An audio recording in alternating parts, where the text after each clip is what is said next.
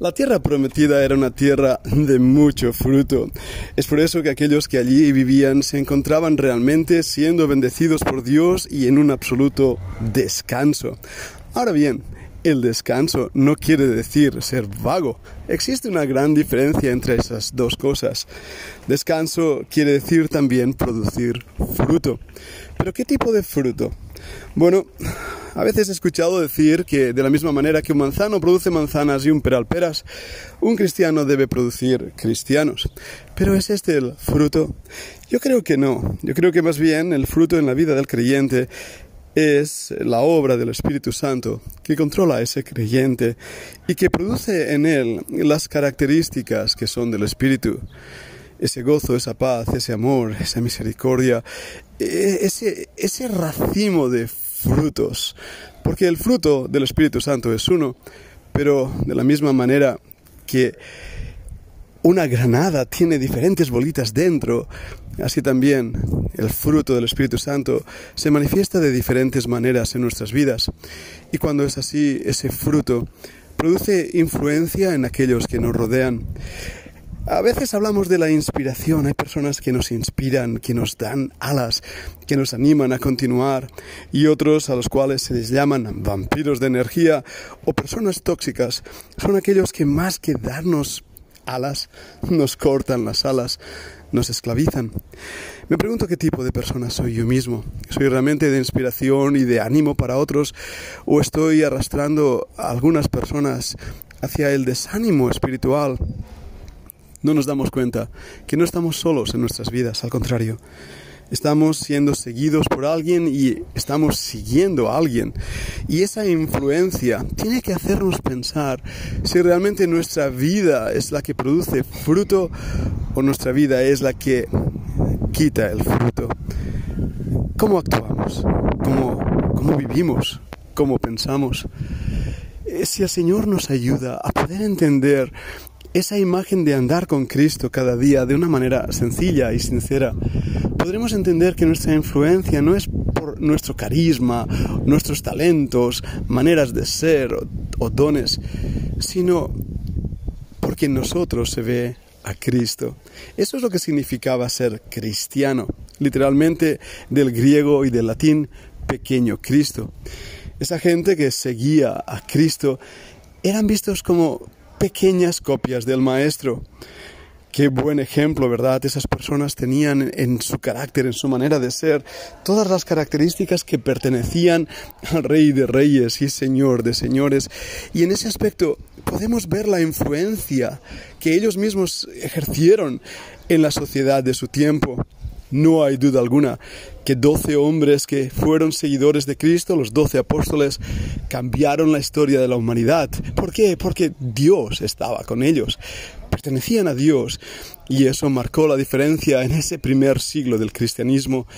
Pero a lo largo de los años esa influencia ha ido perdiéndose, perdiéndose en un mundo líquido, en un mundo de incomprensible forma de ser y actuar de un cristianismo vacío, no solo de contenido y de ideas, sino más bien de vivencias. Los primeros cristianos tenían una razón por la cual morir, pero actualmente los cristianos tienen razones por las cuales vivir. Solo hace falta ver en las librerías evangélicas los libros que ahí anuncian una vida abundante o viviendo en el poder o otros títulos semejantes que lo único que hacen es simplemente desarrollar esa idea de vivir, vivir. Pero el hombre ha dejado de entender la importancia de morir por Cristo.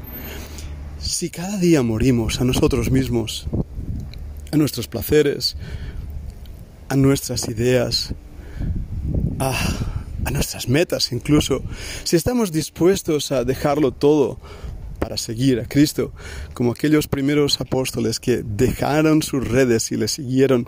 Si estamos dispuestos a llegar a ese punto, es ahí donde marcaremos la diferencia y la gente lo va a ver y lo va a notar, incluso los más grandes enemigos que podamos tener verán en nosotros algo diferente. ¿Por qué? Porque Dios estará con nosotros y porque estando Él con nosotros, nuestra vida será una vida de poder, de poder. ¿Entendemos estas ideas? Estos días atrás hablaba con la decana de la Fundación Bíblica, Cami Tomasini, sobre el tema de la familia y no cabe duda alguna que la familia hoy en día rompe el corazón de la persona más consagrada. La familia está en crisis. Y una de esas razones por las cuales la familia está en crisis es por la falta de entendimiento de la influencia que tenemos sobre otros. Cuando observamos las familias en la Biblia, vemos también esa complejidad esa rotura del propósito y diseño de Dios. Hijos contra padres, padres contra hijos, esposas que tuercen la voluntad del esposo y esposos maltratadores a hombres dedicados simplemente a ellos mismos, egoístas, egocéntricos, y mujeres que de la misma manera actúan de una forma que desagrada a Dios. Esa influencia repercute en las siguientes generaciones. Si ha habido un hogar donde estos papeles de padre y madre se han roto, vemos la influencia en los hijos. Pero también vemos eh, hombres que han maltratado a sus esposas en vez de amarlas como Cristo amó a la iglesia.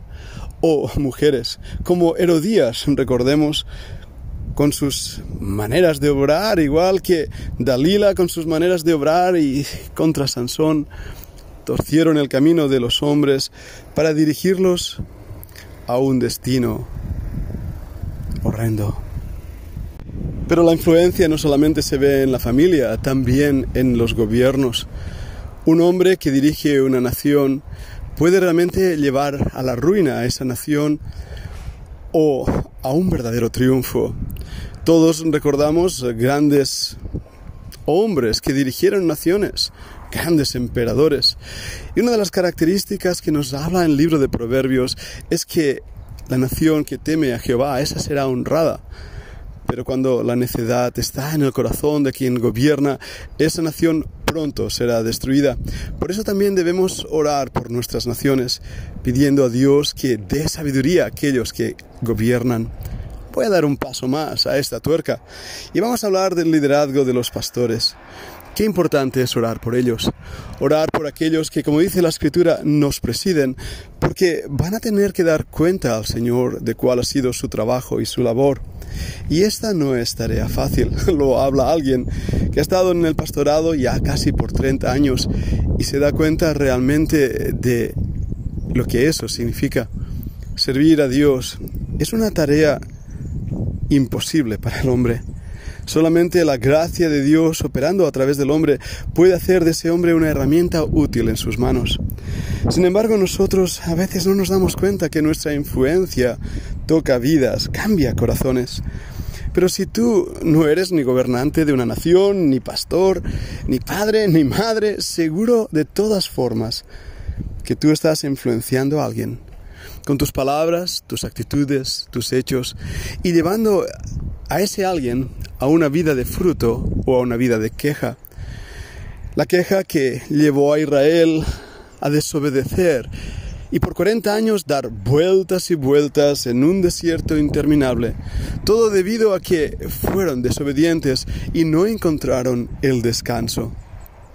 Qué peligro tenemos nosotros también de empezar a chismotear creo que me he inventado una palabra, hacer chismes y críticas y desilusionar a los que tenemos a nuestro lado y en vez de animar y ser de buena influencia, empezar a ver las cosas negativas, oscuras y empezar a recordar como hizo Israel aquello que comíamos en Egipto, los ajos, los puerros y las cebollas, cosas que huelen bastante mal a propósito.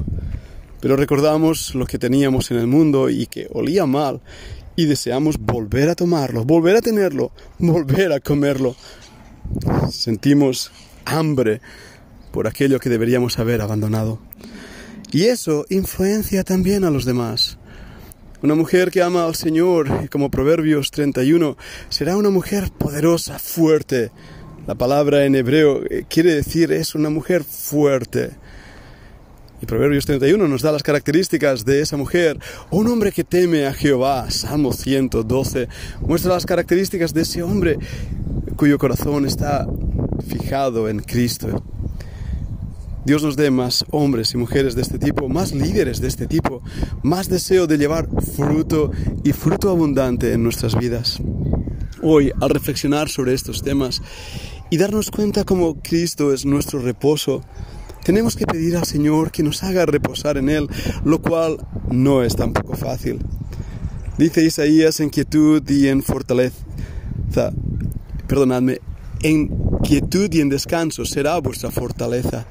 Pero Israel no quiso, no quiso esa quietud, ese descanso. Al contrario, Ah, nuestra fortaleza se encuentra en Dios y solamente en Él. Así que ahora que estamos conquistando tierras que nunca antes habíamos conquistado, descansemos en Él, pidamos al Señor fuerzas para que nuestra vida sea una vida de fruto y fruto abundante, andando al lado de Cristo por los campos de esta vida. Es mi oración que Dios os bendiga.